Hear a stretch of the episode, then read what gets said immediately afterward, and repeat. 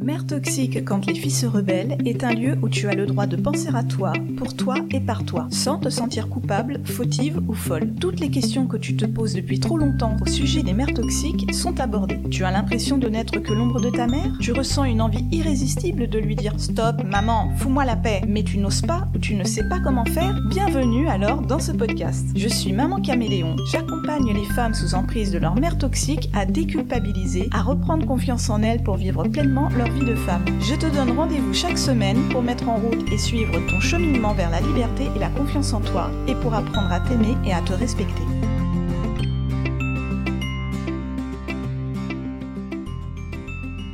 Bonjour et bienvenue dans cet épisode numéro 46 de Mère toxique quand les filles se rebellent. Alors j'avoue, j'ai la banane, j'ai une pêche d'enfer, car aujourd'hui est un jour assez spécial. Aujourd'hui, je vous présente une entrevue et pas avec n'importe qui. C'est avec Juliana.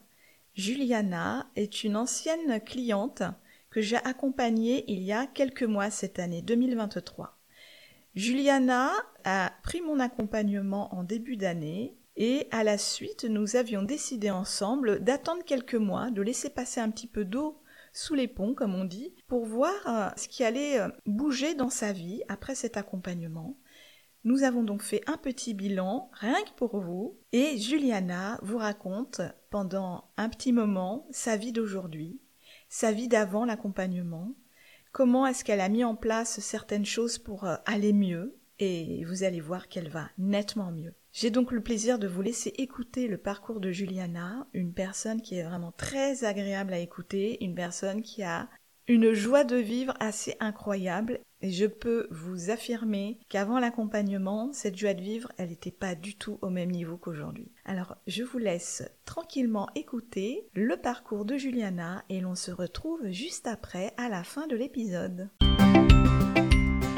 Bonjour Juliana. Bonjour. Alors Juliana, pour euh, faire un petit topo de toi rapidement, tu as terminé mon accompagnement il y a quatre mois exactement. Et euh, de souvenir, quand tu m'avais contacté, tu venais de terminer un travail personnel avec une psychologue. Malgré ça, tu m'avais développé un peu ce qui se passait euh, pour toi. Tu restais quand même bloqué dans la relation avec ta mère et euh, t'en étais venu à carrément inventer des mensonges pour essayer de te dépêtrer un peu de tout ça. Et tu n'arrivais plus non plus à avancer dans ta recherche d'emploi. Visiblement, ta vie de couple et ta vie sociale commençaient aussi à en pâtir. Et comment tu te sens alors aujourd'hui? Par rapport à ça après ces quatre mois passés euh, suite à l'accompagnement Aujourd'hui, alors je me sens beaucoup mieux. Ça se passe mieux qu'avant déjà, parce que c'était un petit peu compliqué. J'arrive plus à m'occuper de moi. C'est vraiment euh, très important. C'est voilà, j'ai vraiment euh, me suis mis en, en priorité, on va dire. Maintenant, depuis quatre mois, c'est c'est il y a moins de culpabilité, euh, même largement moins. Et surtout, c'est euh, j'ai imposé mes limites aussi. Euh, j'ai su imposer mes limites, faire attention à, à ce qui est important pour moi d'abord avant de, de, m'occuper de ma mère, tout simplement. Avant, je m'en occupais trop et ça prenait trop une grande place dans ma vie. C'est vraiment important euh, de revenir un petit peu euh, qui était ce qui était important pour moi, euh, à arrêter de trop partir trop loin. Avec ma mère, ça prenait trop de place. Donc aujourd'hui, ça va beaucoup mieux depuis quatre mois. J'ai un travail, j'arrive mieux à, être en contact avec bah, d'autres personnes aussi, c'est plus facile. Et euh, dans, dans, mon couple, ça va beaucoup. Donc tout est positif pour le moment. Et je pense qu'il n'y euh, a pas de raison que ça s'arrête. Et donc bah, bravo pour l'emploi, puisque c'est vrai que Juliana, quand on s'est rencontrés euh, par téléphone il y a un peu plus de quatre mois, c'est vrai que tu avais arrêté la recherche d'emploi parce que tu étais complètement embourbé. Enfin, ton cerveau de, de souvenir, tu disais que c'était que ça. Tu pensais tout le temps à ta relation avec ta mère et que ça te prenait un, un temps fou. Enfin, ça fatiguait en fait le mental même. Ah oui, totalement. Oui, euh, c'était euh, impressionnant comment euh, je n'arrivais. En fait, ça, ça faisait vraiment partie de ma vie. Mmh. C'était devenu en fait un cauchemar. J'y arrivais plus à me concentrer. Et puis surtout, je pense qu'il y avait eu une espèce de prise de conscience aussi qu'il y avait un problème, que ça n'allait pas et que je ne pouvais pas aller voir, enfin je pouvais pas voir autre chose. Il y avait un problème en fait dans ma relation, ça prenait trop de place. Et là, c'était, je pense qu'on arrivait vers vers un point culminant de ma vie où vraiment euh, là, euh, c'était trop fort. L'anxiété prenait, mon corps aussi se se, révélait, enfin essayer de s'exprimer aussi par rapport à ça parce que ça prenait beaucoup de place et parce que mon cerveau, en fait, il pouvait pas euh, aller voir autre part que cette histoire avec ma mère. Et surtout, voilà, moi, je peux commencer un travail, à travailler dehors, être avec des gens, parce que vraiment, euh, la sociabilité, c'était pas possible, quoi. J'avais besoin de régler bah, ce problème, parce que c'est un problème. Effectivement, c'est un gros problème. Et euh, donc, comme je disais au, tout début, tu m'avais expliqué euh, qu'avant de me contacter, tu avais déjà travaillé avec deux psychologues, il me semble. Et donc, ça t'avait apporté quoi? Alors, ça m'a apporté quand même, j'ai pu comprendre qu'il y avait quelque chose qui n'allait pas avec ma mère. Enfin, c'était pas clair par rapport à ça, c'était un peu compliqué mais ça m'a quand même aidé à comprendre toute seule parce qu'il faut que je comprenne par moi-même ce qui se passait, mais j'arrivais pas à mettre un mot sur ma relation avec ma mère. Je pensais que c'était notre relation à toutes les deux qui n'allait pas bien, mais pas elle. C'est vraiment ça. C'était, je me disais, c'est nous deux, c'est moi qui dois faire un effort avec elle, c'est nous deux qui devons euh, travailler toutes les deux, mais j'avais jamais pris conscience que c'était peut-être elle aussi qui nous mettait des bâtons dans les roues et qui ne voulait pas non plus que ça se passe bien et qui euh, aussi nourrissait une sorte de dépendance aussi affective l'une vers l'autre et qui était euh, totalement malsaine parce que elle, elle avait besoin de moi euh, pour avancer dans sa vie et, elle nourrissait quelque chose de, malsain, hein, c'est vrai, et euh, donc, avec le psy, voilà, j'ai découvert qu'il y avait quelque chose qui n'allait pas, mais je ne savais pas quoi, en fait. C'était ça. C'est que ça avait ouvert une porte avec le psy, mais ça ne m'avait pas aidé amplement à, réussir à trouver des solutions dans le présent. Je faisais des, des travaux dans le passé, un petit peu comprendre euh, peut-être des des petits problèmes qui se passaient dans le passé. Mais ça m'aidait pas en fait à voir le présent, quoi, à survivre dans le présent, à trouver une solution, surtout une solution stable et surtout concrète, et surtout avoir des réponses sur euh, ce qui se passait avec ma mère. C'était vraiment, euh, moi j'étais à côté de la plaque, quoi. Je mhm. savais qu'il y avait quelque chose qui n'allait pas au fond de moi parce que je l'ai su dès le début. Au, fond, au bout d'un moment euh, dans, dans, ma vie, j'ai compris qu'il y avait quelque chose qui n'allait pas. Euh, ma relation qui était avec ma mère était totalement faussée. Et donc, euh, je suis allée avoir un psy pour ça. Et, c'est vrai qu'ils m'ont donné des demi-réponses, on va dire. En fait, après, j'ai été un petit peu lâchée euh, comme ça, quoi. J'ai été un petit peu lâchée dans, dans, la vie et j'ai un petit peu. Euh, je, savais qu'il y avait quelque chose qui n'allait pas, mais je ne savais pas quoi en fait. Je, je, n'arrivais pas à le définir exactement et c'était très frustrant. Effectivement, il y a de quoi être frustré et il me semble que tu m'avais dit qu'une des psychologues que tu avais vues voulait que tu gardes le contact avec ta mère. Je crois qu'il y avait quelque chose comme ça, donc c'était encore plus compliqué même. Totalement. Mmh. C'était, euh, elle voulait que je garde le contact euh, et que euh, je, continue en fait de trouver des solutions. Donc, on a fait une médiation aussi avec ma mmh. mère. Et en fait, c'était encore pire parce qu'avec la médiation, on était avec deux psys qui nous aidaient. Il y avait un peu ce, ce côté où il fallait avoir le méchant et le gentil. Alors, ça, j'ai pas trop aimé non plus. Ça m'a pas du tout aidé. Et surtout, c'était qu'il comprenait pas que ma mère, elle, a, elle, elle, voulait pas écouter ce que je lui disais, quoi. Elle ne supportait pas ça. Elle pouvait pas supporter, même, elle pouvait pas m'écouter, quoi. C'était impossible. Et euh, il n'y avait pas de communication. Et surtout, ça n'aidait pas euh, parce qu'il y avait des solutions un peu euh, nulles, quoi. C'était, il fallait qu'on se retrouve toutes les deux dans un endroit neutre, par exemple, se retrouver en vacances. Mais au fond de moi, à chaque fois que je passais un moment avec elle, c'est qu'au début, ça pouvait se passer bien quelques heures. Et puis à un moment donné, quand on restait que toutes les deux, ça, ça, ça, partait un peu en vrille. Parce qu'on s'écoutait pas, parce que ça n'allait pas en fait. Et moi, je sentais qu'il y avait, qu'il y avait quelque chose au fond de moi. Et, et, la psy, oui, elle voulait que je reste en contact, que je trouve une solution, euh, de, en fait, de lui dire ce que je ressentais. Et ça, je l'ai fait pendant des années, de lui envoyer des messages, des textes, des lettres, en, lui exprimant tout ce que j'avais sur le cœur. mais c'était vraiment parler à un mur. Ça, ça, servait à rien. En fait, ça faisait plus de mal qu'autre chose parce qu'en face, j'avais quelqu'un qui, qui euh, déjà ne me considérait pas en tant qu'adulte, mais en tant qu'enfant. Et en fait, la discussion, elle était totalement euh, stérile. Il n'y avait rien qui se passait. C'était elle, elle avait une, façon de voir les choses, et moi, j'avais la mienne. Voilà, j'étais une enfant, donc ça servait à rien de m'écouter. Effectivement, un bon topo euh, de pas mal de personnes, d'auditrices qui parfois font des retours de ce genre-là, où euh, bah, le travail du psychologue va être un, comment dire, une espèce d'introduction, mais qui va euh, rapidement s'arrêter, buter sur cette question de bah, qu'est-ce que je fais maintenant que je sais que ma mère est toxique Qu'est-ce que je fais de cette, cette information et comment je le travaille. Et effectivement, bah, il y a un blocage à ce niveau-là et les gens sont un peu lâchés dans la nature.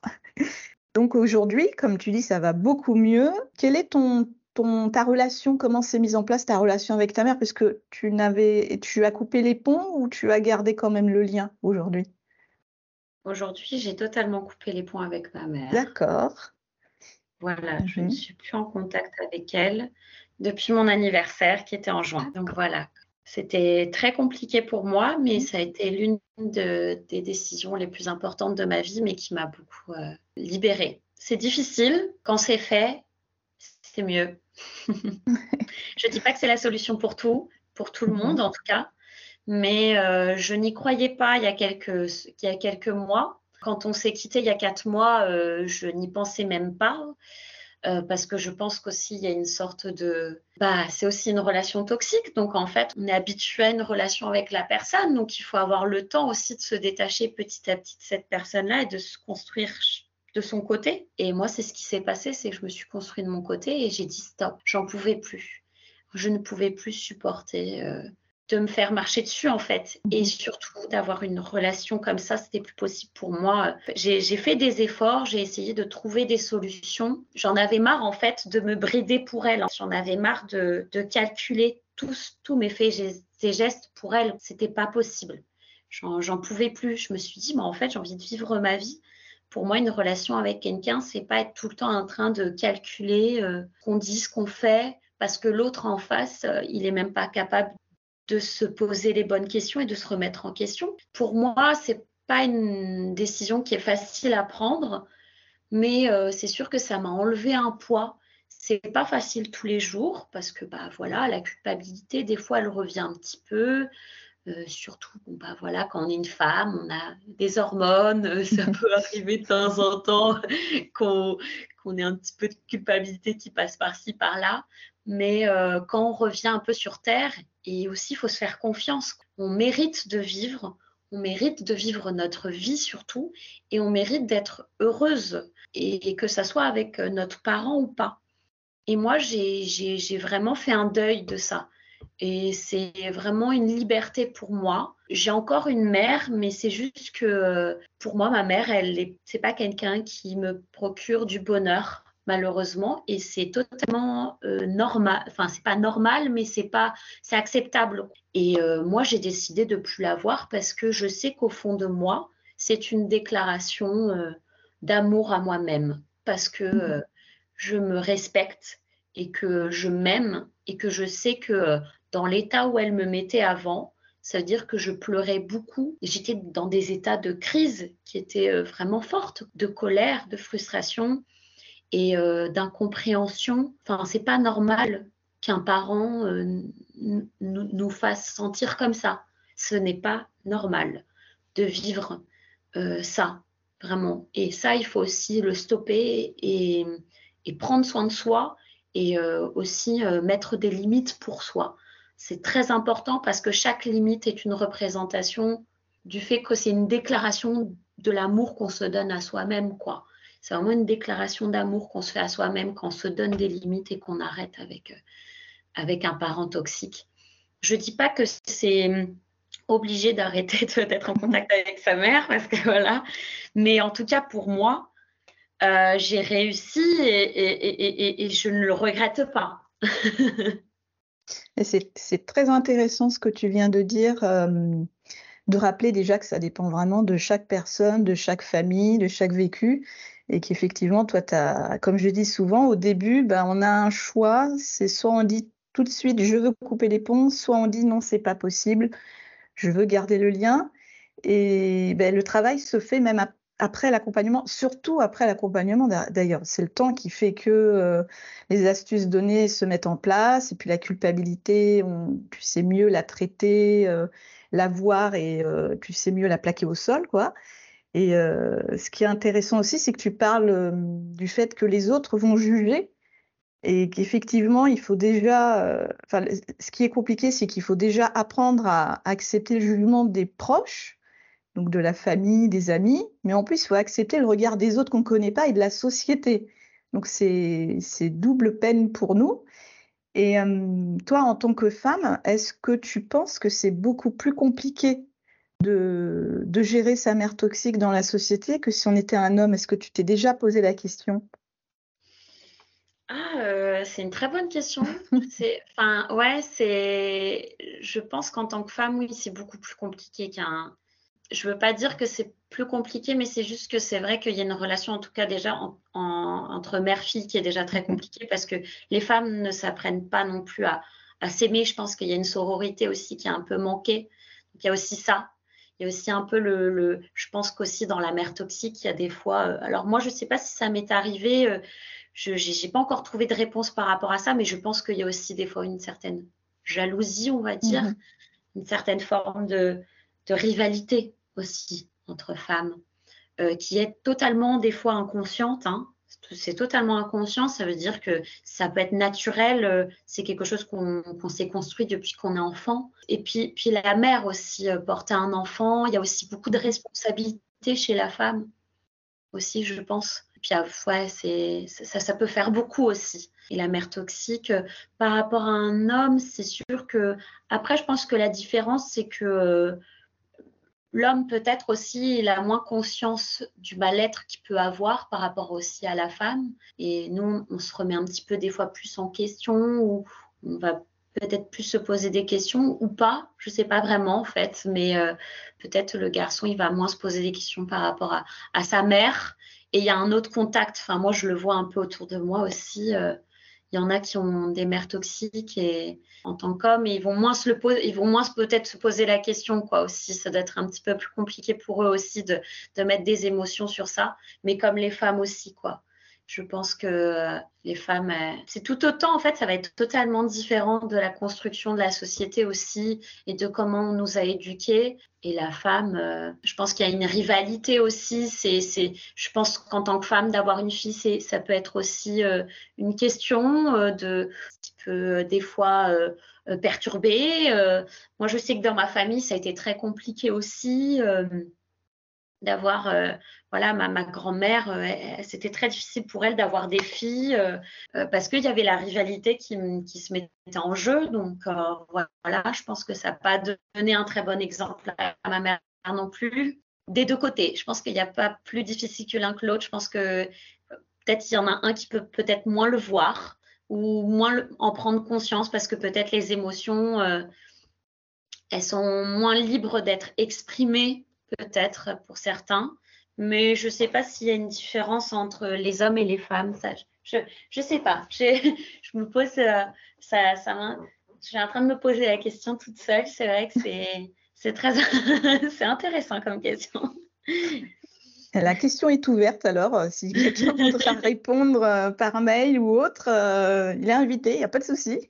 C'est un sujet à traiter que je trouve très intéressant. Et comme tu parles de sororité, justement, euh, toi, tu as été aidée par euh, une femme de ta famille. Tu avais repris contact avec quelqu'un et euh, ça avait, ça t'avait beaucoup aidé. Je me souviens de ça avec une tante. Totalement, oui, oui. J'ai repris contact avec le côté de mon père, en fait. Surtout, c'était mmh très important. Et en fait, c'était vraiment impressionnant parce que c'était aussi une personne euh, que ma mère n'appréciait pas beaucoup et elle avait émis un jugement sur elle que moi, petite, j'ai continué à, alimenter aussi. Et en fait, finalement, avec euh, cet accompagnement, bah, en fait, euh, j'ai compris qu'il fallait peut-être que je fasse mon propre jugement et c'est ce qui s'est mmh passé.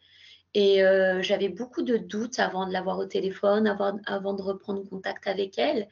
Et en fait, finalement, euh, bah, j'étais très surprise. Ça m'a beaucoup appris sur moi-même, en fait. J'ai découvert une autre partie de moi-même parce qu'en fait, on découvre qui on est aussi quand bah, on fait son propre jugement, tout simplement aussi. C'est ça. C'est important, en fait, de découvrir son identité quand on fait son propre jugement petit à petit avec euh, les autres autour de nous, euh, en dehors euh, bah, des pensées de notre mère aussi. C'est ça. On essaie de se faire une idée de, de notre propre jugement, de, notre propre, de nos propres valeurs aussi. j'ai vraiment beaucoup aimé et encore aujourd'hui j'ai des contacts avec elle mm-hmm. et euh, ça a été vraiment une très belle découverte pour moi. Oui, c'est super parce que c'est vrai que se faire accompagner, c'est bien, mais quand on n'a pas un pilier euh, important euh, dans sa vie pour être aidé et soutenu, c'est assez compliqué. Donc c'est vrai qu'il y a ton compagnon, mais la découverte de cette tante, euh, après avoir repris contact, ça a été quelque chose d'assez, on va dire, magique. ça se voyait qu'il y avait un changement dans la façon d'évoluer. Et euh, oui, c'est quelque chose de très important parce que justement, tu me disais au, départ, en tout cas, peut-être que ça a changé aujourd'hui, que ton compagnon, c'est quelqu'un qui était assez, euh, qui avait beaucoup de, comment dire, qui avait confiance en lui, qui avait une grande confiance en lui, mais qui était assez renfermé, qui vivait beaucoup euh, enfermé, on va dire, voilà, qui sortait pas beaucoup. Donc, tu avais un pilier, mais pas forcément le, le bon. Totalement, oui c'était un petit peu compliqué euh, parce qu'en fait, on s'enfermait tous les deux et puis, euh, et puis il était dans la compréhension, mais en fait, on tournait. Enfin, il, m'aidait beaucoup avec mon accompagnement et, et, et même avant, mais c'était juste qu'aussi mon compagnon, c'était pas quelqu'un qui pouvait comprendre aussi ce qui se passait avec ma mère. Très peu de personnes comprennent ça aussi. C'est ça qui était un peu. C'est qu'il comprend, mais en fait, il ne le vit pas. Donc, euh, c'était un peu difficile. Et puis, euh, il est de nature très positive. Mais c'était un petit peu, bah, on s'en fout, passe à autre chose, euh, c'est la vie, ou sinon, voilà quelque chose de très simple. Et moi, je disais que c'était pas si facile que ça d'avoir une mère toxique. Puis en fait, d'avoir ma tante, euh, de reprendre contact avec elle, c'est vrai que ça m'a beaucoup aidé. Euh, de, de, voir quelqu'un d'autre aussi qui connaissait même mieux ma mère aussi parce qu'elle elle la connaissait bien. Et donc, ça m'a beaucoup aidé aussi d'avoir quelqu'un qui soit un peu dans mon camp, quoi, qui m'aide, qui me soutienne euh, et d'avoir quelqu'un qui, qui n'était pas de, de la famille de ma mère aussi. Ça, c'était très important. C'est très, très important que ça soit quelqu'un qui soit du côté de mon père euh, et, pas du côté de ma mère. Quoi. Ça, ça, m'a vraiment fait beaucoup de bien. Que quelqu'un prenne enfin euh, une position par rapport à moi et la position du fait de, de me soutenir dans, dans, dans, ma démarche, surtout. Parce que je pense que quand on fait cette démarche-là, il faut du soutien aussi. Il faut quand même un petit peu de soutien. Et moi, là, c'était une personne en particulier et ça m'a beaucoup aidé aussi. Ça m'a beaucoup aidé. Je vais parler d'un détail, donc si tu ne veux pas en parler, on n'en parle pas. Tu parles de ta tante face à ta mère parce qu'en fait, euh, ben, ton père n'est plus de ce monde et tu as un beau-père qui n'était pas, qui ne faisait, qui n'avait pas son rôle de beau-père en fait. Exactement, totalement. Alors, je n'ai aucun problème à en parler. Vraiment, il n'y a pas de problème. Exactement. Mon, donc, mon père est décédé quand j'avais 13 ans. Et euh, effectivement, euh, euh, j'ai un beau-père qui est rentré dans ma vie un an après le décès de mon papa. Et donc, ça a été très compliqué parce que c'est quelqu'un qui a imposé sa vie. Et surtout, il a voulu garder ma mère pour lui et ma mère l'a totalement accepté. Et elle ne l'a jamais assumé surtout. Elle a accepté, euh, euh, c'est sa façon d'être avec moi. Donc euh, rien de violent hein, physiquement, hein, bien sûr, je veux totalement être claire avec ça hein, pour les, mhm. les auditrices. C'était juste dans la manière dont il était vraiment il ne m'a jamais aimé, il m'a haï euh, du début jusqu'à la fin. Le, premier jour où il m'a vu, il ne m'a pas aimé. Et c'est des choses qu'on sent quand on est jeune. Et vraiment, euh, voilà, il ne, voulait pas de moi dans sa vie. Euh, et donc, ça a été très, très difficile pour moi de me construire en tant que jeune fille en n'étant pas aimée par quelqu'un. Et surtout, ma mère, elle a pris sa défense et, sa, position sans vraiment la prendre totalement, on va dire, hypocrite. C'est totalement le mot, quoi. L'hypocrisie de pas assumer en fait sa position et surtout de se plaindre de moi euh, parce que j'étais une adolescente difficile, or qu'au fond, je venais de perdre mon père. Et surtout, c'est que j'avais un homme qui venait de rentrer dans ma vie qui ne m'aimait pas et que ma mère, elle le défendait. Et tout euh, pendant longtemps, j'ai cru euh, j'ai culpabilisé de ça parce que je pensais que c'était de ma faute et que, en gros, je le méritais. Et finalement, j'ai compris que, bah non, je le méritais pas du tout. Donc, voilà, c'était, c'est vrai que pour comprendre, euh, voilà, j'ai eu cette relation euh, avec le conjoint de ma mère aujourd'hui, qu'il est toujours. Que tu comprends mieux maintenant que tu as, pris du recul après l'accompagnement, pourquoi est-ce que avant, quand tu étais manipulée sous l'emprise de ta mère, tu culpabilisais autant? Est-ce que tu as, compris un peu le mécanisme euh, de ce sentiment? Euh, oui, j'ai, ouais, j'ai compris un petit peu le mécanisme euh, de la culpabilité. C'est que en fait, c'était un peu un engrenage. En fait, je, je, pense que la culpabilité, c'était qu'au fond, j'avais envie que ma mère soit une autre personne, en fait, aussi. C'était ça, c'était l'envie.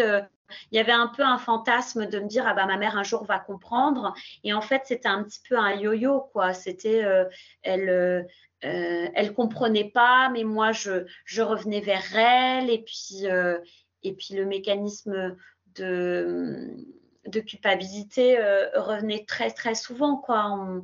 elle l'utilisait, c'était c'était vraiment très fort quoi. Et c'était surtout très discret quoi. Ça ça se voyait pas en fait. Elle elle le mécanisme c'est qu'en fait, elle, elle était la victime de cette histoire aussi. C'était qu'elle se mettait en tant que victime dans l'histoire depuis très très longtemps. C'est ça que j'ai compris aussi.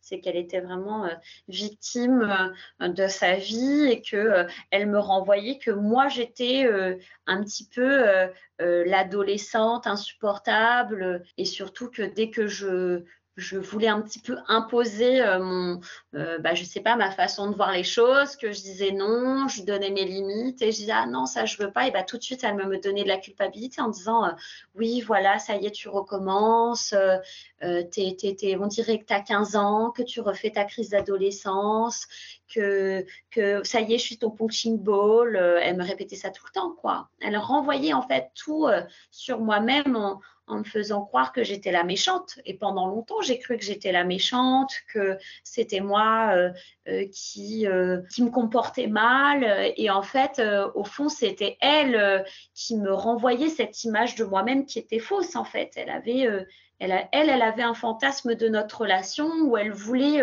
que je sois éternellement une enfant parce que c'était euh, très agréable pour elle euh, de s'occuper d'un enfant. Euh, un enfant, il t'aime, il, te, avec, avec son parent, il le regarde, il apprécie, il écoute, il dit bon bah voilà maman je t'aime, il lui fait des dessins, il lui fait des câlins et puis après quand tu deviens adolescent, bon bah voilà tu changes un petit peu, t'imposes ton ce que tu es, tes valeurs, ce que tu veux et moi elle n'a pas apprécié donc après la culpabilité, elle a commencé à, venir petit à petit. En fait, ça c'est vraiment euh, petit à petit le mécanisme, c'était vraiment le yo-yo. Elle soufflait le chaud et le froid, quoi. C'était tout le temps euh, des petits pics très insignifiants, mais qui euh, c'est enfin vraiment rentré dans mon cerveau petit à petit, quoi. Et en fait, finalement, il y a eu un mécanisme, enfin voilà, où j'ai accepté, j'ai accepté ça et en fait, euh, je souffrais au fond de moi, mais je le comprenais pas. et donc voilà, le, la culpabilité venait petit à petit. Je ne sais pas si j'ai bien répondu. c'est très très bien, c'est vraiment euh, très bien expliqué. Et euh, aujourd'hui, quant à la culpabilité qui revient de temps en temps, parce qu'on va pas on va pas mentir, ça revient de temps mmh en temps. C'est quand même quelque chose de bien ancré, et puis c'est surtout un réflexe qu'on a mmh. qu'on a eu depuis toujours. Qu'est-ce que tu qu'est-ce que tu fais quand tu sens qu'elle revient? Et pas forcément uniquement sur euh, une question familiale, mais même peut-être dans la vie de tous les jours, des choix que tu fais ou pour le travail ou, avec des amis ou autre. Est-ce que tu as, as, mis quelque chose en place de nouveau pour arriver à la chasser cette euh, culpabilité? Totalement, c'est de euh, penser tout de suite à autre chose. Totalement. Mhm. C'est, euh, il y a un mécanisme qui s'est fait dans ma tête du fait que il y a peut-être aussi un ras-le-bol. J'en ai eu marre en fait de cette culpabilité. Euh, des fois, je l'ai et hum, j'essaye de penser à quelque chose de positif. j'ai les mécanismes aussi du coaching, du fait que bah, j'écoute ma musique préférée, vraiment une mhm. musique qui me fait penser à un moment très très agréable dans ma vie. Euh, très positif. Ce qui m'enlève la culpabilité aussi, c'est que euh, j'ai un nouveau euh, projet pour plus tard. Surtout là, je vais avoir mon, mon, nouveau travail qui va arriver, mais aussi j'ai mis en place des projets et des hobbies comme le théâtre ou, mhm. d'autres choses qui vraiment me, me nourrissent énormément. Et en fait, j'y pense tout de suite, quoi. Je me dis, ah, je vais faire ça dans pas longtemps, ça va être trop cool voilà, je, vraiment, je, pense à des choses positives, mais surtout dans le futur. Je pense à mon futur parce que c'est vraiment important. La culpabilité, elle part parce que aussi je me dis, je, là, je souffre tout de suite, là, je culpabilise tout de suite parce qu'on va dire la vérité, la culpabilité, ça fait mal. On n'est pas bien, on est anxieux, on peut pleurer, c'est très difficile parce que c'est euh, bah, en fait, euh, on s'auto-sabote. Hein. La culpabilité, mhm. c'est de l'auto-sabotage. Et en fait, euh, c'est toutes les petites pensées qu'on qu'on essaye de, de, ranger qui revient tout d'un coup en fait et qui nous revient un peu à la gueule quoi c'est euh, c'est toutes les petites voix de oh, mais si tu avais fait ci si tu avais fait ça si tu si tu lui parlais si tu lui parlais pas mais comment elle va se sentir elle? Enfin bref c'est tout un truc comme ça bah moi vraiment je je pense euh, vraiment au futur. Je me dis, bon, bah voilà, en fait, tout ça, toute cette souffrance, tu l'encaisses aujourd'hui, mais pour que ça aille mieux demain, en fait. Et surtout pour que ça aille mieux, euh, moi, je pense toujours à un an après. Je dis, dans un an, ça ira mieux. Tout là, tout ce que tu vis aujourd'hui, tout ce que tu travailles aujourd'hui, peut-être que tu en souffres, et que tu aimerais que ça aille mieux, mais ça ira mieux plus tard. C'est tu fais attention à ton toi du futur. Moi, je fais attention au moi du futur. Dans un an, je serai très très contente de moi et surtout, euh, bah, en fait, euh, j'aurai surtout semé des graines. En fait, il faut semer des petites graines euh, et puis s'occuper, s'occuper de soi. Euh, faire des, petits hobbies. Euh, euh, moi, j'ai découvert un hobby qui me plaît beaucoup, dont j'ai très très hâte de commencer et ça me, me, remplit de bonheur. Mais c'est pas obligé que ça soit un hobby, c'est ça peut être plein d'autres choses et il faut que ça ça, ça, ça, ça nourrisse aussi ça et puis surtout qu'il faut que ça compense en fait, compense euh, la culpabilité en fait. Pour euh, quand on est triste, il faut compenser sur quelque chose d'agréable. Mais c'est pas obligé que ce soit quelque chose de, de, très gros. Hein. Ça peut euh, prendre son bain, se faire un massage, je sais pas, c'est-à-dire qu'on on va va prendre un cours de poterie, de dessin un jour, ou, ou, juste écrire quelque chose aussi, ça fait du bien, lâcher son esprit et aussi accepter qu'on culpabilise aussi, euh, lâcher la pression de dire bah, si je suis énervée, je suis énervée quoi. Si j'en peux plus et puis si on pense à quelque chose aussi, euh, moi je le fais. Euh, voilà, je pense à, à, ma mère, je culpabilise. Bon bah tiens, je l'écris, je dis bah voilà mes pensées, je les je les mets sur le mot, mais, vraiment texto quoi, clair, net et précis. faut pas avoir honte, personne va l'écouter, personne va le regarder. C'est soit avec soi. Si tu as envie de dire je culpabilise parce que ma mère me manque, je culpabilise parce que bah, ma mère, euh, euh, j'ai envie que ça soit une mère qui me qui m'aime et qui me et qui me câline et qui voilà euh, qui qui soit compréhend qui soit dans la compréhension qui m'aime comme je suis. Enfin voilà des fois il faut aussi un peu lâcher les choses hein, c'est les émotions il faut les accepter aussi, hein, c'est normal. Et ouais, voilà, moi je, moi je continue comme ça aujourd'hui. Voilà, c'est la culpabilité. J'essaye euh, petit à petit, en fait, euh, c'est comme tout, c'est qu'au début, on a des fréquences de culpabilité qui sont assez fortes très très souvent. Ça veut dire que voilà, on va avoir euh, presque de la culpabilité tous les jours, mais vraiment tous les jours, ça va être très très intense. C'est un peu comme si on faisait un peu un je sais pas comment dire un sevrage c'est que c'est comme si on arrêtait quelque chose donc en fait euh, les émotions elles sont très fortes d'un coup et puis petit à petit ça va ça va pas s'évaporer mais ça va commencer à, à, partir petit à petit on va avoir de temps en temps parce que c'est humain, parce qu'on a des émotions, parce qu'on vit, euh, c'est normal. Hein, euh, on a le droit aussi de, bah, de, des fois de culpabiliser, ça arrive, mais il faut, se, il faut réussir aussi un peu à se recentrer et à pas se perdre dans la culpabilité. Il y a un moment donné où on se perd dans la culpabilité, on commence à partir un peu loin, l'esprit et vraiment, il s'éparpille partout. Ça commence à faire euh, bah, de l'anxiété aussi. Hein. La culpabilité peut tomber dans l'anxiété. on commence à avoir aussi des crises de panique. Donc, euh, plus savoir respirer. Bon, bah voilà, on pense à tout en même temps. Euh, on se sent mauvaise, on se sent un monstre. On sent qu'on est vraiment une personne horrible. et en fait, petit à petit, en fait, on va savoir à le dompter. Je pense que c'est ça, c'est dompter la culpabilité et savoir de dire, de sentir tout de suite quand on culpabilise, quoi. Moi, je le sens. Je fais, ah là là, oulala, là là, culpabilise. Là, je sens que ça y est, il y a des petits, il y a euh, les petits démons qui viennent dans ma tête ou les petits gobelins euh, qui arrivent et qui, et qui euh, piapiaillent dans ma tête. Bon, bah, je vais essayer de le focaliser. Il faut que je le focalise pas pour, on va dire, faut pas que je les taise absolument et, ne pas les accepter. C'est que la culpabilité va s'arrêter. On n'essaye pas de, l'étouffer en fait. On fait pas, bah non, il faut surtout pas y penser. Puis surtout, on va étouffer nos émotions. Non, en fait, on accepte nos émotions. On sait que c'est ça. On a compris que c'était ça. Bon bah voilà, je vais me calmer tout doucement. Et puis si ça passe pas, c'est pas grave aussi. C'est pas grave si ça passe pas. Bon bah voilà, je culpabilise, je sais pourquoi. Euh, bon bah voilà, je vais essayer de me dépenser différemment. Mais c'est que la culpabilité aussi, ça peut énerver ou ça peut mettre dans des situations un peu difficiles. Donc moi, je fais des choses euh, énervantes aussi. En attendant, j'en profite en fait je me dis, bah tiens, tant que je suis dans la culpabilité, bah je vais être énervée, je vais être stressée, bah tiens, je vais faire des trucs chiants. Bah je vais en profiter pour euh, faire le ménage et m'énerver dans le ménage ou de ou de continuer dans ça ou sinon euh, euh, voilà, je fais des trucs un peu chiants quoi, on va dire, pour me dire bon bah tiens, aujourd'hui, c'est une journée qui est comme ça, c'est pas grave. Bah je vais en profiter pour faire des trucs qui sont pas cool comme ça parce que mon énergie sur le moment est pas bah, bah voilà, c'est comme ça, c'est mon énergie, elle est elle n'est pas dans le mood d'être positif, donc je vais pas être à l'encontre de cette de, ce mood-là. Bon, bah voilà, faut l'accepter. Et puis après, euh, demain, ça sera un autre jour. Et puis, je, bah, je ferai quelque chose de positif. C'est comme ça. Je ne sais pas si j'ai tout. Ah non, mais c'est une, une très, très bonne analyse. Là, vraiment bravo. je pense qu'on peut applaudir Juliana pour son analyse sur la culpabilité parce que tu as tout dit.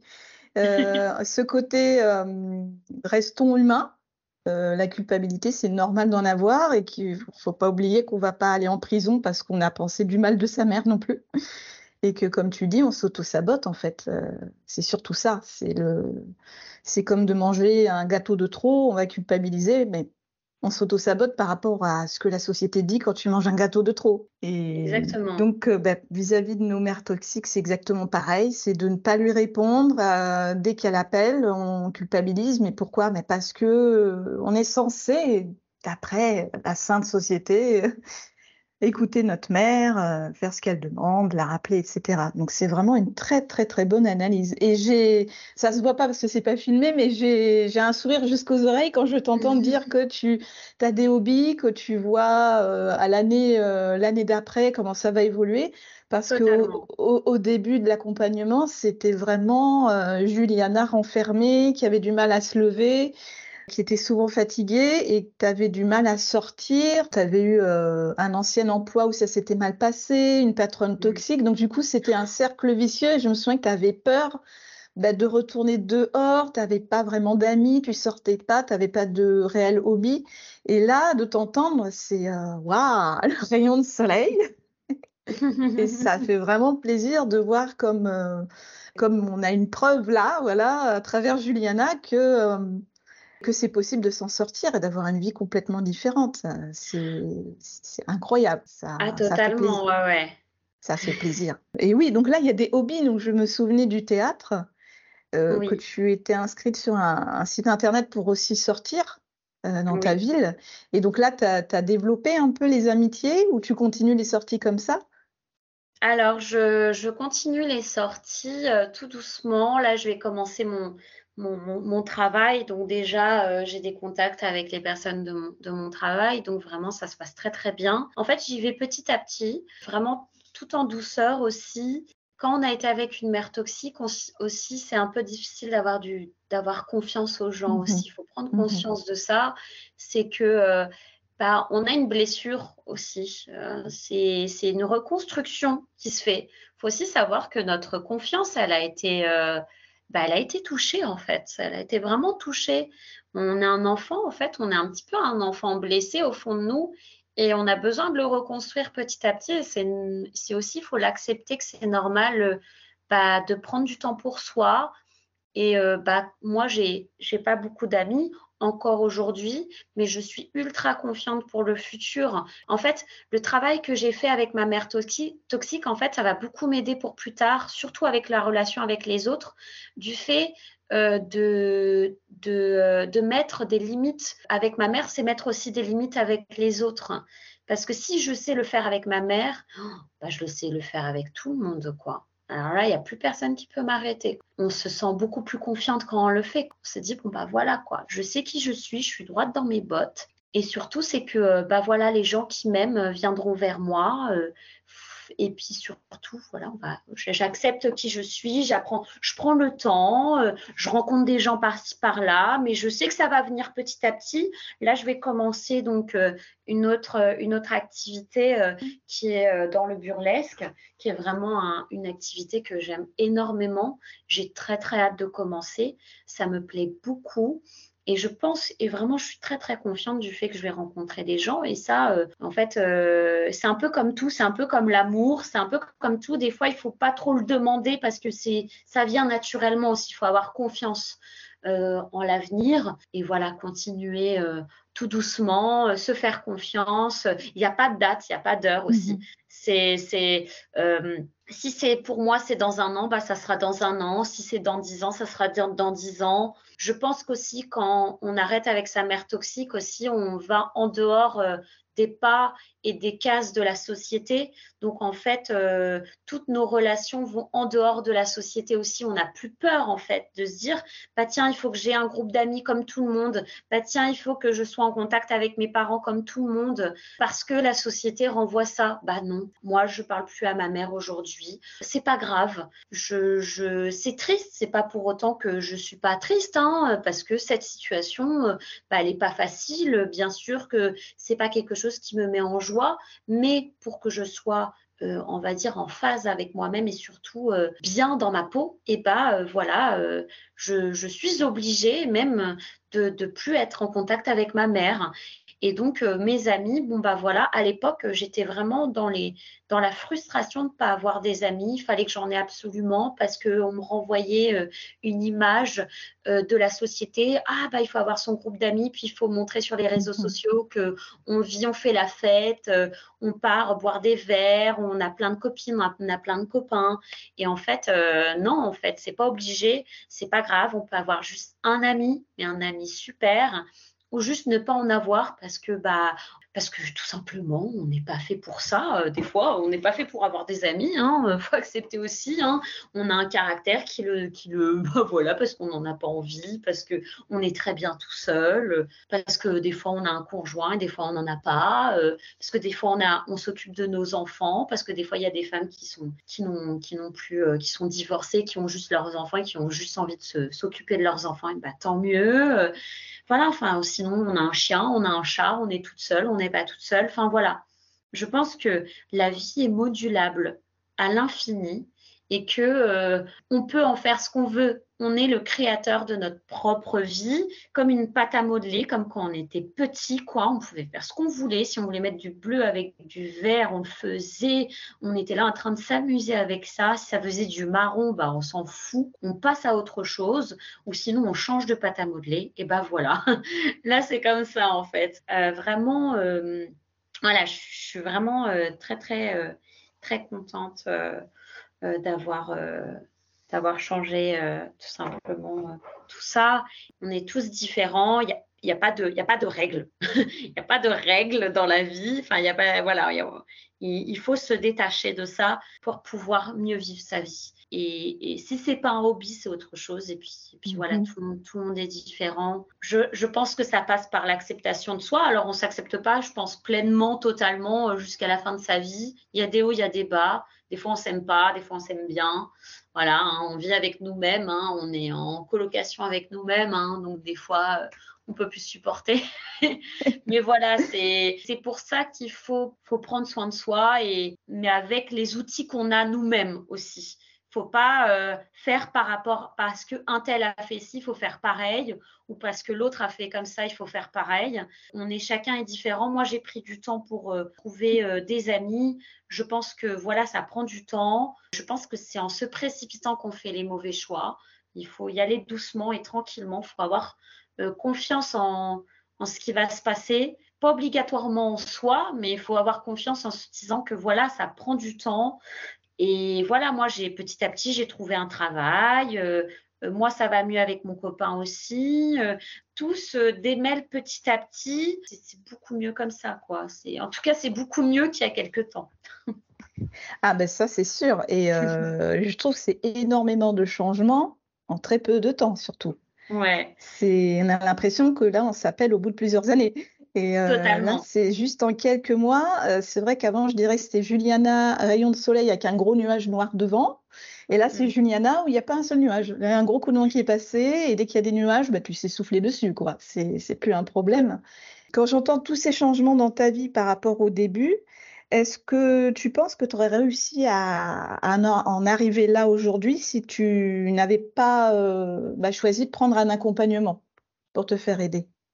Je ne sais pas si j'aurais réellement réussi. J'étais vraiment perdue à ce moment-là, en fait. Euh, quand je t'ai contactée, euh, ça a été pas une libération, mais c'était très important pour moi de, vraiment prendre contact et de, trouver une solution. Mais si j'avais pas pris contact avec toi ou avec un accompagnement en général, on va dire de coaching, hein, pas de psy, mm-hmm. parce que moi j'avais déjà vu psy avant, comme on en a parlé.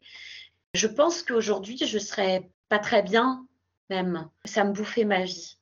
J'étais venue à un stade où vraiment c'était très difficile. J'avais le cul entre deux chaises et vraiment c'était ça. Hein. J'avais vraiment le cul entre deux chaises. Ça veut dire que j'avais la culpabilité et la volonté d'aller mieux. Et en plus, c'était le néant dans ma tête. Vraiment, c'était le néant. C'était comment je vais faire pour vivre ma vie avec une mère comme ça. Vraiment, c'était ça. C'était comment je vais faire pour avancer dans ma vie avec, avec ce poids. Mais vraiment, c'est un poids qui est lourd. C'est un boulet. C'est vraiment, euh, des fois, on ne sait pas d'où ça vient, mais on se sent lourd, on se sent... on ne sait plus, on a tellement d'émotions en même temps. Et puis surtout, c'est qu'on a tellement quelqu'un en face qui ne nous écoute pas que la frustration est tellement grande qu'en fait, on n'a plus les mots. À chaque fois qu'on est en contact avec sa mère, on est étonné de plus en plus, quoi. À chaque fois, on se dit, mais en fait, qu'est-ce qu'elle va m'inventer de plus mhm. Qu'est-ce qu'elle va me dire en plus? À chaque fois, on est abasourdi parce que euh, on essaye euh, tant bien que mal d'expliquer. Hein. Je sais comment ça se passe. On explique, on raconte, euh, on essaye de, lui parler un peu comme à une enfant en disant mais tu sais, oui c'est vrai. Euh, moi je me sens comme ci, moi je me sens comme ça. J'ai envie que ça se passe bien entre nous deux, mais si tu, si tu, te comportes comme ça avec moi, ça va être un petit peu difficile. tu essayes tant bien que mal de faire comprendre à ta maman que bah, elle te fait du mal en soi, qu'elle te facilite pas la vie surtout que euh, si tu lui dis bah non, j'ai pas envie de te voir aujourd'hui et qu'elle te dit juste oui, ok, il n'y a pas de problème, bah, ça te faciliterait tellement la vie, quoi. tu serais là, oh, trop bien, quoi. Ma mère, elle a dit ok. Et pas, oh, oh là là, tu veux pas voir ta mère, bah dis donc, euh, euh, je sais, tu, tu m'aimes pas, en fait. Et là, la culpabilité, elle tombe. Et là, en fait, elle, te, elle te prend à la gorge. Elle te prend à la gorge, elle t'enferme.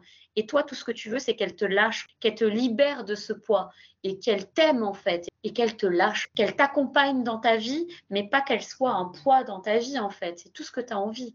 Et moi, à l'époque, c'était ça. Je rêvais que ma mère, chaque jour que je l'avais au téléphone, je me suis dit, allez, c'est la bonne. Allez, euh, aujourd'hui, euh, je, lui dis les choses, mais cette fois-ci, elle va euh, accepter et elle va comprendre ce que je lui dis. Et elle va me dire, mais il n'y a pas de problème, ma fille, tu fais ta vie, il n'y a pas de problème, je t'aime, je veux que tu avances dans ta vie. c'est tout ce que je rêvais.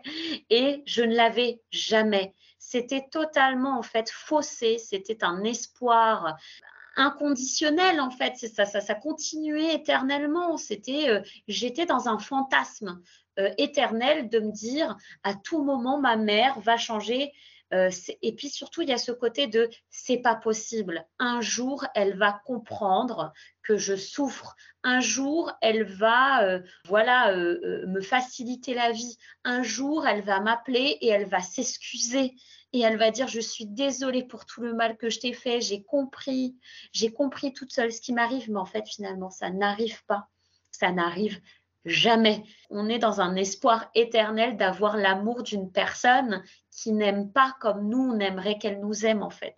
C'est pas obligatoirement que notre parent nous aime pas, c'est qu'en fait il aime pas de la manière qu'on a envie qu'il nous aime ou de la manière saine. C'est pas un amour euh, sain. C'est un amour malsain, c'est un amour euh, qui fait du mal. Et en fait, c'est juste qu'ils n'ont pas eu les codes certainement quand ils étaient petits et donc, euh, bah, on pense que c'est ça l'amour, certainement, ou pas. Mais il continue à le faire et nous, en fait, on s'en prend plein la gueule et nous, on est dans l'espoir de bah, qu'un jour, ils comprennent, quoi qu'il y ait quelque chose qui arrive. Et moi, j'étais vraiment dans cette.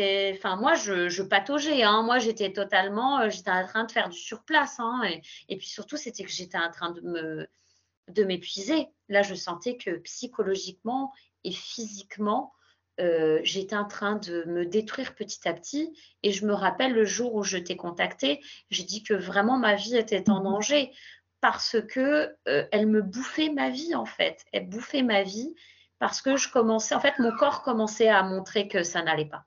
Euh, je commençais à avoir des remontées acides très très fortes, physiques, du fait qu'en fait le stress il prenait trop de place, l'anxiété prenait trop de place, la culpabilité prenait trop de place et mon corps était en train de faire comprendre que ça n'allait pas.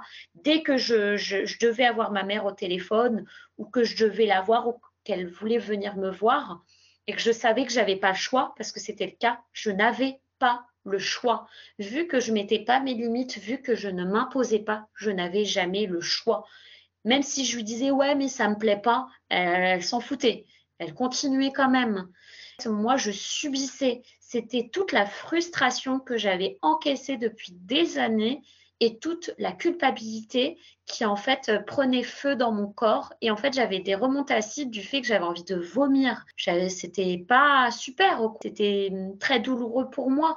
Je sentais que mon corps en fait il était en train de, de faire comprendre euh, qu'il y avait vraiment quelque chose qui n'allait pas et surtout qu'il était en train de me bouffer à l'intérieur. Je sais qu'aujourd'hui, si j'avais pas pris contact, j'aurais peut-être pris, euh, si je je t'avais pas connu ou si j'avais pas connu euh, le coaching, euh, bah ça aurait été difficile pour pour moi aujourd'hui. Bah déjà, je pense que j'aurais pas trouvé de travail ou j'en aurais trouvé un, mais mais vraiment par nécessité parce qu'il fallait en trouver un et puis voilà, mais pas par pas, pas vraiment par volonté, on va dire, et par envie. Et surtout, bah, je pense que je serais très très malheureuse très très malheureuse. Je pense que ça aurait été encore plus difficile. Je ne veux pas dire que ça aurait été pire qu'il y a quelques mois, mais c'est juste que je pense que ça aurait été constant, ça aurait resté exactement mhm. pareil. Mais j'étais tellement dans un moment euh, où j'étais, euh, j'avais besoin d'aide. J'avais vraiment besoin d'aide à ce moment-là. D'accord. il fallait que je trouve une solution. Et euh, en parlant justement d'aller chercher de l'aide après avoir vu des psychologues, euh, on sait que bon, il y a des podcasts euh, autres que le mien sur le thème des parents toxiques. Il y a des blogs avec pas mal d'articles. Il y a des sites internet. Il y a des livres. Qu'est-ce qui fait que tu es plus allé vers moi que vers, quelque part, vers une autre source ou tu es allé vers quelqu'un d'autre? Alors au début, c'était euh, donc euh, un autre compte Instagram euh, de mère toxique en fait, mhm. qui m'a fait prendre conscience il y a quelques années, enfin il y a quelques années, il y a un ou deux ans. Je viens de m'en rappeler parce qu'il n'y a pas si longtemps, je suis retombée dessus parce que j'enregistre des fois. Mhm. Et en fait, ça m'avait déjà beaucoup bouleversée parce que elle disait des choses importantes sur l'enfance, sur les mères toxiques mais je ne me rendais pas compte à ce moment-là. À l'époque, euh, je savais que je souffrais, mais j'étais un peu encore dans le déni, on va dire. Euh, mhm. je, pleurais quand j'écoutais ce qu'elle disait sur Instagram, mais en fait, je ne prenais pas trop conscience qu'il y avait vraiment un, problème. Et en fait, je ne sais pas pourquoi, mais ça a été naturel. Où, euh, en fait, j'ai tapé mère toxique après sur, sur Instagram et je t'ai trouvé et en fait, j'ai pas, j'ai pas, j'ai pas lu de blog ou autre. Euh, euh, ça a été limpide pour moi. C'était le mot qui, qui, définissait. En fait, après, j'ai écouté tes podcasts. J'ai écouté le premier. J'ai listé tout ce qui était une mère toxique. Et en fait, ça a été clair, net et précis. J'avais une mère toxique dans ma vie et j'avais mis un mot sur, sur ce qui m'arrivait en fait. Et là, déjà, je commençais quelque chose. Parce que, euh, bah, en fait, j'avais mis un mot sur ce qui m'arrivait. Euh, j'étais en train de faire un chemin et, et ça m'a beaucoup, euh, ça m'a beaucoup aidé. C'est vrai qu'après ça, je suis allée sur Internet, je me suis informée un petit peu partout, euh, j'ai regardé. Mais en fait, c'était tellement clair, j'en souffrais tellement qu'en fait, j'avais pas besoin d'en savoir plus. quoi. C'était ça, c'était pas autre chose. j'en souffrais, voilà, j'en souffrais, mais il fallait que je trouve une solution. Et j'en souffrais tellement qu'il fallait que je trouve une solution qui soit hum, concrète. Moi, je ne suis pas allée dans des, forums de discussion et tout. Moi, je ne voulais pas parler avec des gens euh, qui souffraient comme moi. Ce n'était pas possible. Parce que moi, je voulais quelqu'un qui, qui, soit sorti, quoi. Et surtout, euh, qui m'aide euh, à m'accompagner réellement dans le présent en fait. Moi, j'avais vraiment besoin de ça. J'avais besoin d'une béquille en fait. J'avais besoin d'un coaching. Voilà, le coaching, coacher quelqu'un un peu au combat quoi. C'est un peu foufou. Tu prends tes gants, tu, tu, tu vois, tu t'armes quoi. Tu commences à construire un petit peu euh, ton ta forteresse. Commence à, moi, j'avais besoin de ça. J'avais pas envie de de rester éternellement euh, à écouter des gens. Euh. Après, ça, pouvait être intéressant, mais c'est juste que, que voilà, je, savais qu'il y avait plein d'autres gens qui en souffraient. Ça, c'était sûr. Il y a plein de gens qui en souffrent, c'était sûr. Mais euh, rien que le fait de voir le coaching, c'est que on avait mis en lumière mon, le mal que j'avais et de voir aussi qu'il y avait des gens qui, qui te répondaient aussi, qui t'envoyaient des messages. Euh, je voyais que tu partageais aussi ça. Euh, ah, ça, fait, ça faisait aussi du bien de savoir qu'on n'était pas seul. Mhm. Vraiment, de savoir qu'on n'était pas seul. Euh, ça faisait vraiment du bien de se dire, oh là là, ouais, c'est. Et en fait, ce qui est encore ce qui est encore plus difficile après, c'est que quand on débloque le fait d'avoir une mère toxique, c'est qu'on le voit partout. Quand on le voit partout, c'est que je m'en rends plus compte chez les gens autour de moi. Quoi. Mhm. Même sur les réseaux sociaux, il y a des trucs. Euh, mm. oh, il y a des trucs où je m'en suis rendu compte des fois où je vois des vidéos avec des mères, la mère et sa fille ou même des fois à la télé, hein, euh, des trucs un peu de, de télé-réalité et tout, euh, où des fois on le voit, euh, un contact, des fois ça me fait un. Oh, je fais Ah ouais, ça c'est ça c'est pas sympa, ça. Ça c'est une mère qui est. ça c'est une mère toxique, ça c'est pas, ça c'est pas cool, quoi. Je dis Ah ouais, il faut savoir euh, l'identifier, parce que des fois c'est un peu. On le voit pas à 100%, mais c'est très discret des fois. Mais voilà, ça débloque des choses après, hein.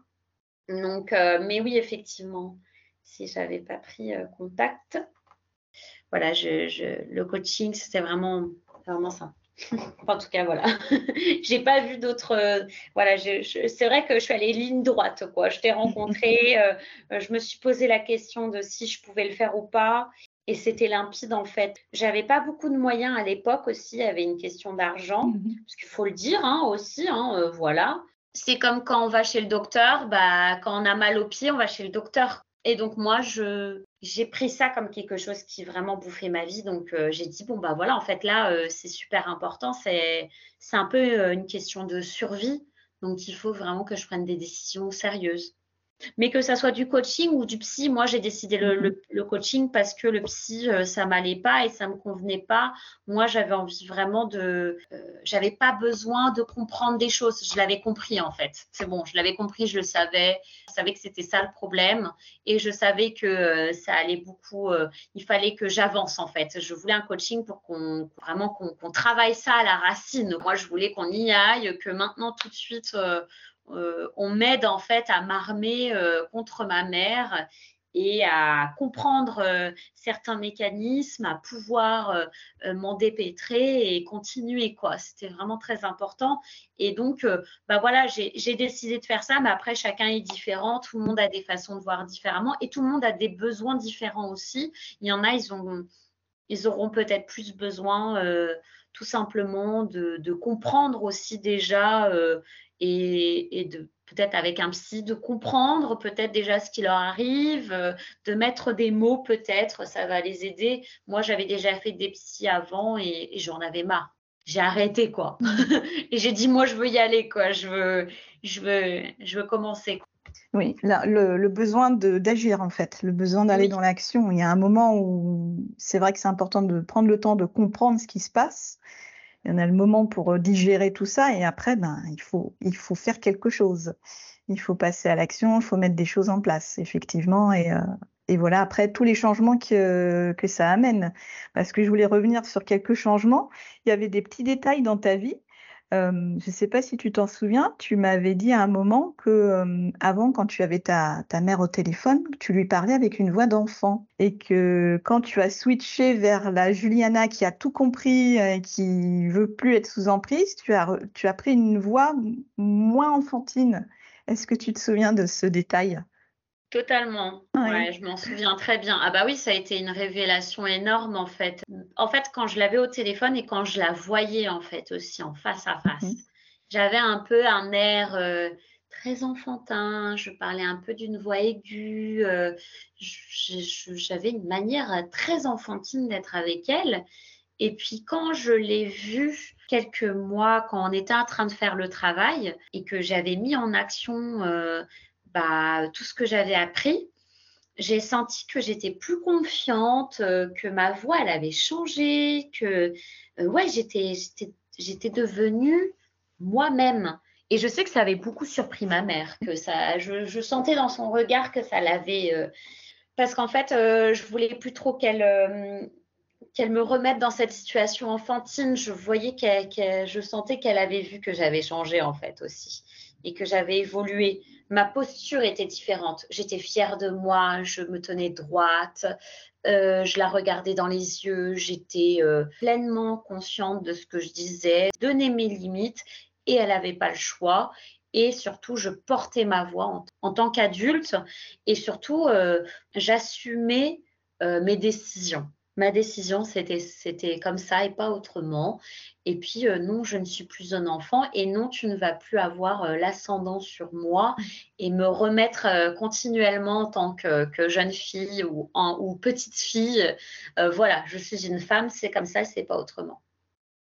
Et un autre détail aussi, en plus de la voix, la coupe de cheveux. Ça mmh. aussi, Totalement.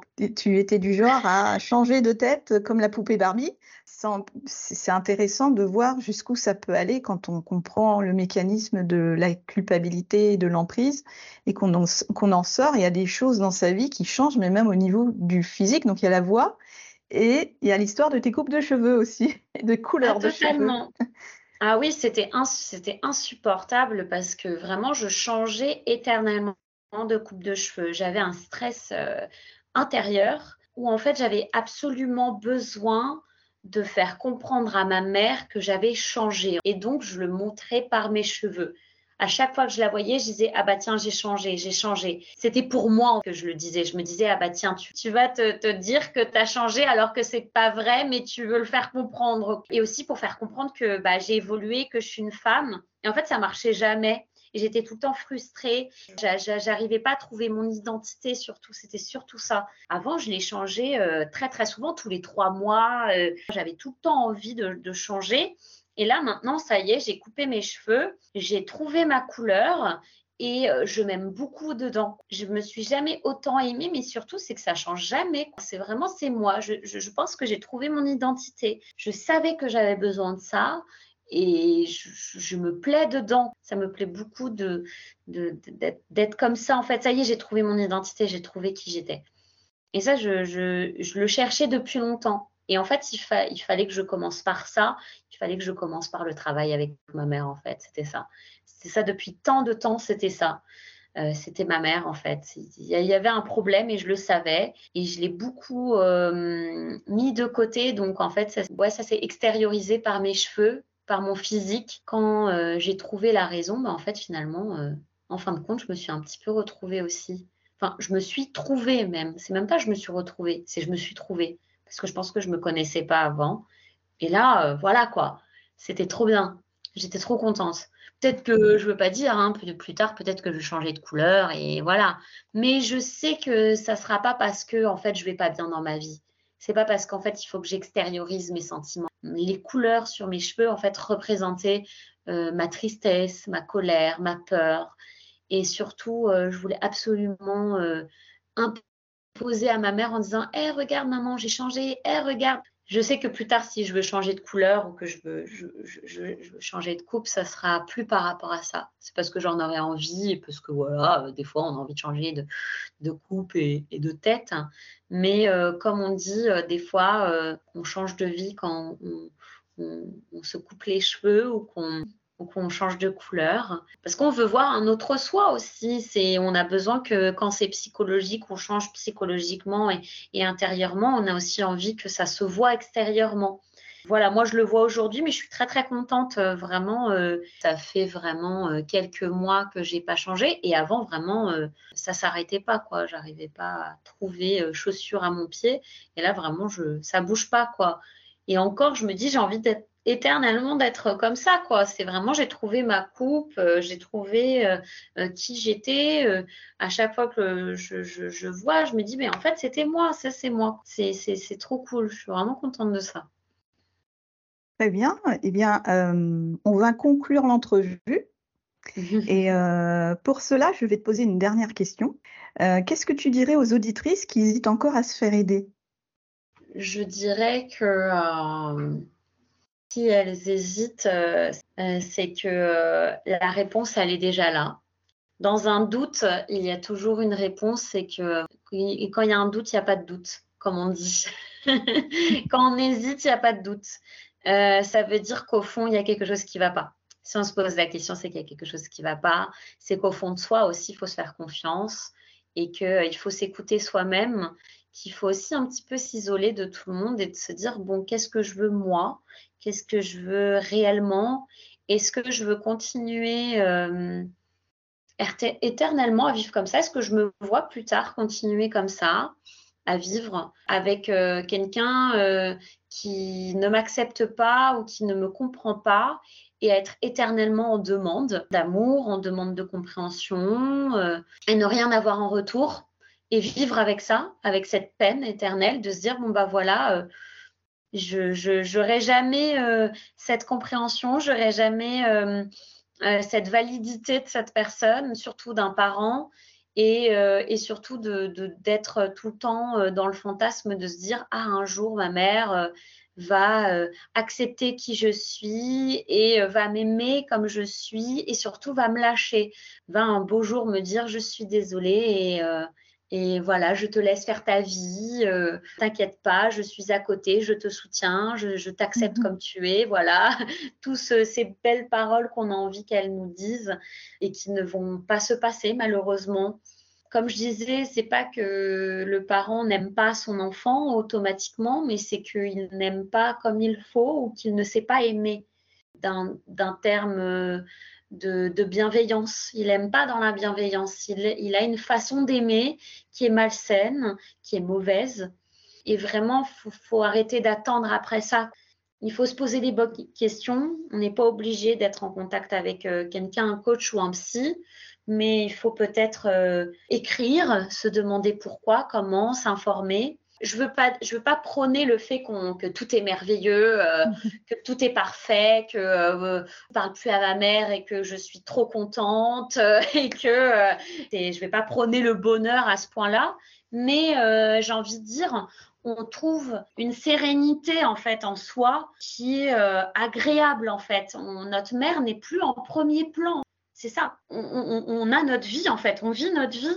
On vit notre vie en tant que femme. On se réapproprie notre vie. On s'approprie notre vie. On avance avec les outils qu'on a. Et des fois c'est difficile. Des fois ça va être facile et ça va être agréable. Euh, je le cache pas, voilà. Des fois pour moi c'est facile, des fois c'est pas facile. Et je suis beaucoup mieux comme ça. Je suis beaucoup mieux comme ça en fait. D'avoir imposé euh, mes limites envers ma mère. Oh, mais qu'est-ce que ça fait du bien quoi. C'est difficile, hein. c'est super difficile de mettre des limites à sa mère. C'est très très difficile aussi de s'imposer. On pense que c'est impossible. On pense qu'on va jamais y arriver. Quand on y arrive, ça fait tellement de bien de se dire bah tiens j'ai mis mes limites. Et après c'est pas que ça roule tout seul mais mais en fait ça débloque plein de choses derrière quoi. Ça débloque sa vie ça débloque sa vie sentimentale professionnelle amicale aussi. Et surtout c'est que notre maman elle est plus euh, en premier plan c'est surtout ça. Et puis c'est surtout plus la culpabilité en premier moi, j'ai plus peur d'appeler ma mère. J'en avais marre d'avoir la boule au, ventre, de me dire oh là là, elle m'a appelé, il faut que je la rappelle absolument parce qu'il y avait une obligation. il fallait que je l'appelle. Je ne sais pas pourquoi. Personne n'avait dit quelque chose, mais euh, dans ma tête, c'était obligé que je la rappelle. Et donc, euh, je le faisais. Mais j'étais pas du tout contente. J'avais pas envie. Si euh, je pouvais pas la contacter pendant un an, j'étais très très contente comme ça. mmh. si euh, et, et j'avais envie, j'avais envie de ça, j'avais envie. Je me suis dit mais moi j'ai ma mère, si je la vois pas pendant un an, ça me va. Mais euh, il y avait un mécanisme qui se faisait que je la voyais tout le temps, je lui parlais tout le temps, et à chaque fois que je lui parlais, bah, elle, elle, me faisait un, du mal, mais discrètement. Je le voyais pas en fait, euh, c'était très discret. Donc, euh, pour les auditrices qui euh, hésitent vraiment, euh, il n'est jamais trop tard.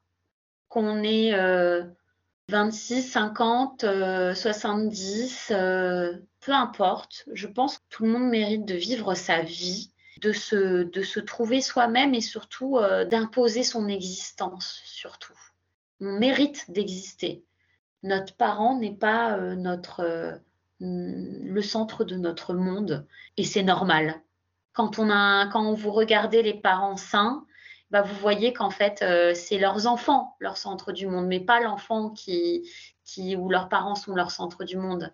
C'est les parents en fait qui, qui accompagnent leurs enfants et, et qui les aiment quoi qu'il arrive et qui les laissent faire leur vie. Moi je le vois hein, avec des gens autour de moi quand les parents sont sains. C'est comme ça que ça se passe le parent, il ne va pas culpabiliser son enfant. Il va laisser faire sa vie et, lui donner tout l'amour qu'il lui faut pour et toute la confiance qu'il lui faut pour avancer et pour s'aimer et pour aimer les autres aussi en retour. Et il faut pas s'en vouloir qu'on n'ait pas des parents comme ça aussi. C'est pas grave.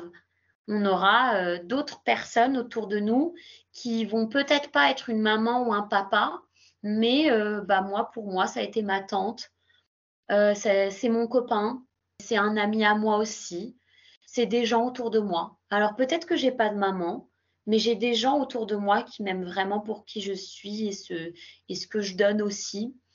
Et je pense que c'est très important. C'est pas grave. Il y, a des, il y a des gens qui n'ont pas de parents et qui vivent très bien. Et je pense qu'on pourrait faire pareil. Et en fait, on combine notre vie aussi. Voilà, il faut que c'est, en fait, c'est quand on arrête de, s'efforcer à donner de l'amour à notre parent qui nous accepte pas et qui nous aime pas, et ben en fait finalement on nous en donne déjà plus à nous et surtout on en donne aux gens qui le méritent. C'est surtout ça.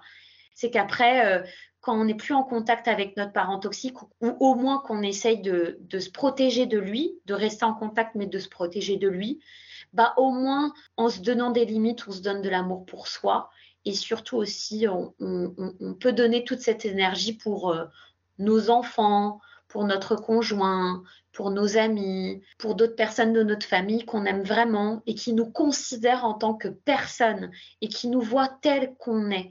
C'est-à-dire tel qu'on est, ça veut dire que quoi qu'il arrive, quoi qu'on fasse, qu'il n'y ait pas de culpabilité, que la personne en face de nous dise OK, il n'y a pas de problème. Tu as le droit de faire ce que tu veux. Tu es une adulte, tu n'es pas une enfant, je n'ai pas le droit sur toi. Toi seul sais ce qui est bon pour toi. Ça, c'est des gens sains. Et si le parent ne veut pas l'accepter, ne veut pas euh, faire un chemin ou un pas vers, euh, vers, euh, vers une compréhension que son enfant ne lui appartient pas, eh bien, tant pis pour lui aussi. On ne décide pas de naître. Hein. On ne on s'est pas dit où et je veux, je veux naître, moi. Hein. Euh, excusez-moi, euh, j'ai envie d'être là. Non, on n'a pas décidé d'être là, d'être, euh, de naître. C'est, c'est nos parents qui ont pris la responsabilité d'avoir un enfant. Il faut le comprendre aussi. Et qu'il il y a un moment donné, s'ils n'y arrivent pas ou s'ils ont mal fait les choses aussi, il faut, faut, les mettre face à ça. Faut pas avoir peur aussi de dire eh oh, tu fais n'importe quoi un petit peu là. Et moi, je l'accepte pas. Et moi, j'accepte pas que tu fasses quelque chose, de, que tu fasses n'importe quoi avec ma vie, que tu m'imposes des choses qui ne me regardent pas, et surtout que tu, tu m'envoies toute ta colère, toute ta frustration, parce que toi, tu n'as pas fait euh, de chemin euh, de ton côté, parce que toi, tu n'as pas fait de travail de ton côté. On est des adultes, et surtout, il faut s'enlever. Euh, du côté social, enfin social, du côté voilà de, de, la société en tout cas c'est ça qui est important, c'est que euh, il faut s'écouter soi-même en dehors de ce que la société dit pour les personnes qui hésitent de se dire est-ce que moi, euh, en dehors de ce que les gens disent à côté, en dehors de ce que euh, ma copine me dit, en ce que ma mère me dit, entre ce que tout le monde me dit autour, je me calme, je me recentre. Est-ce qu'au fond de moi, euh, mon instinct, au fond, hein, on le sent, l'instinct, c'est le cœur, c'est vraiment euh, au fond de soi, on le sait, il y a quelque chose qui ne va pas. Et est-ce que on veut avancer dans notre vie? Est-ce que éternellement on veut euh, se chamailler dans un, dans un, dans un mélange de, de tristesse et d'incompréhension totale et surtout dans un, dans un espoir éternel d'avoir un parent qui soit un peu comme tout le monde ou qui soit sain et qui soit bienveillant avec nous.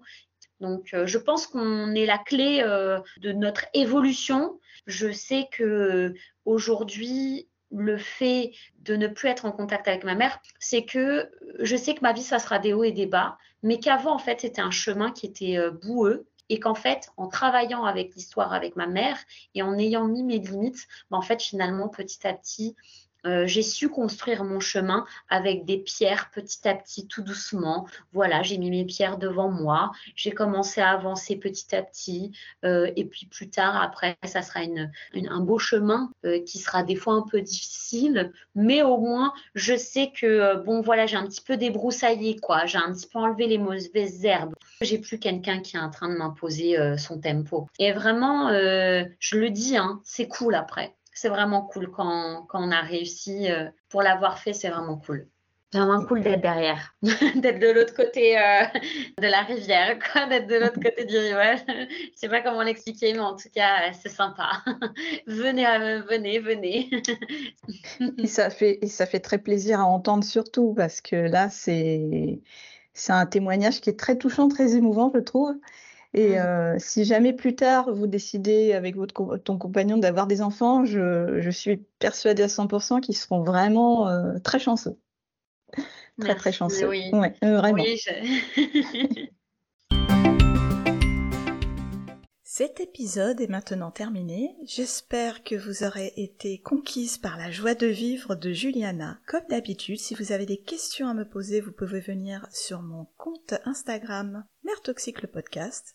Vous pouvez aussi m'envoyer un mail à mamancaméléon.com. Attention, maman caméléon, toujours avec un K. À très bientôt et portez-vous bien.